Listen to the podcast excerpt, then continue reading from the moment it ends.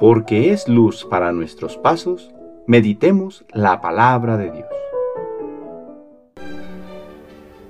Consuelen, consuelen a mi pueblo.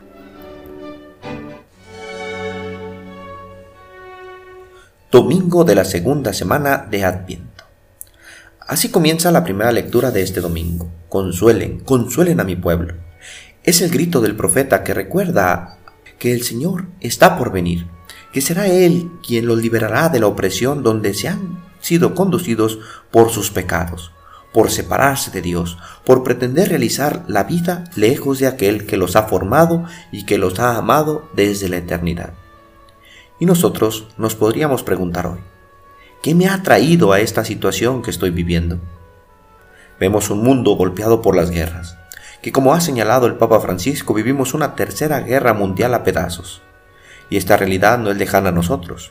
Tristemente conocemos tantas familias que viven el gran dolor de familiares desaparecidos, vivimos el, el miedo de salir de casa y no saber si se podrá regresar y todo este malestar social en que están implicadas tantas causas, pero que sobre todo tiene raíz en una, haber abandonado a Dios. Esto crea malestar en nuestras familias, crece en la tensión constante, peleas, insultos, división, cuando no falta la pobreza y la enfermedad, y un largo etcétera doloroso, difícil de mencionar.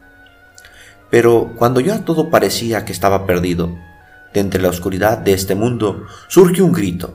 Pareciera casi la voz de un loco, pues comienza a gritar en medio de las calles de las ciudades y los pueblos.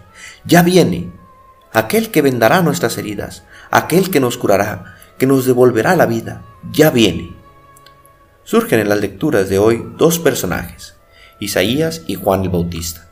Una voz, un grito en medio del desierto, esperando que haya algún corazón dispuesto a recibir su anuncio, Anuncio que no busca crecer el temor, anuncio que quiere encender la esperanza.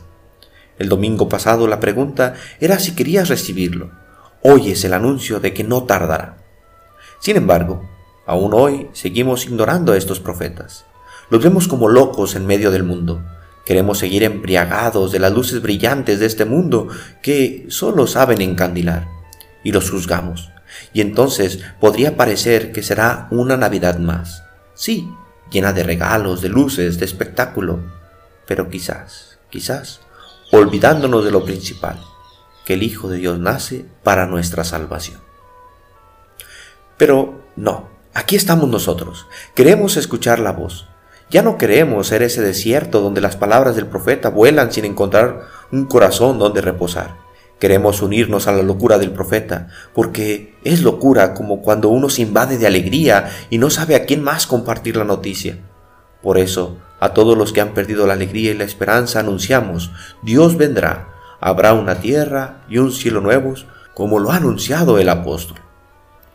Y alguno dirá, pues que venga ya, me estoy ahogando, este dolor me duele, no puedo más con este pecado, no puedo más con esta situación, que venga ya.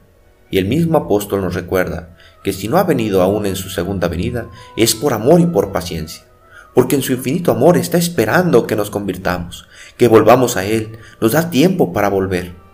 Pero llegará, llegará como el ladrón sin saber cuándo. Nuestra tarea hoy es preparar el camino, abajar la soberbia, rellenar nuestras miserias, preparar un lugar para Dios. Esto es el adviento, reconocer qué mal nos ha ido en nuestra historia cuando nos hemos alejado de Dios. Y aceptar su promesa, pues Él ha venido ya, viene y vendrá. Pasa constantemente, nos quiere ayudar, nos quiere sostener.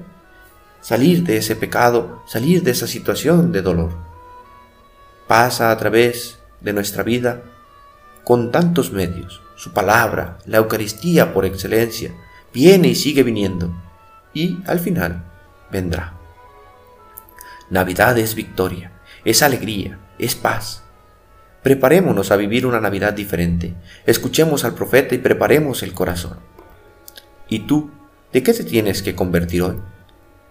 Padre, reconocemos que muchas veces nos hemos alejado de ti, pero hoy abrimos nuestros oídos a tu anuncio de salvación que llega hasta nosotros por los profetas.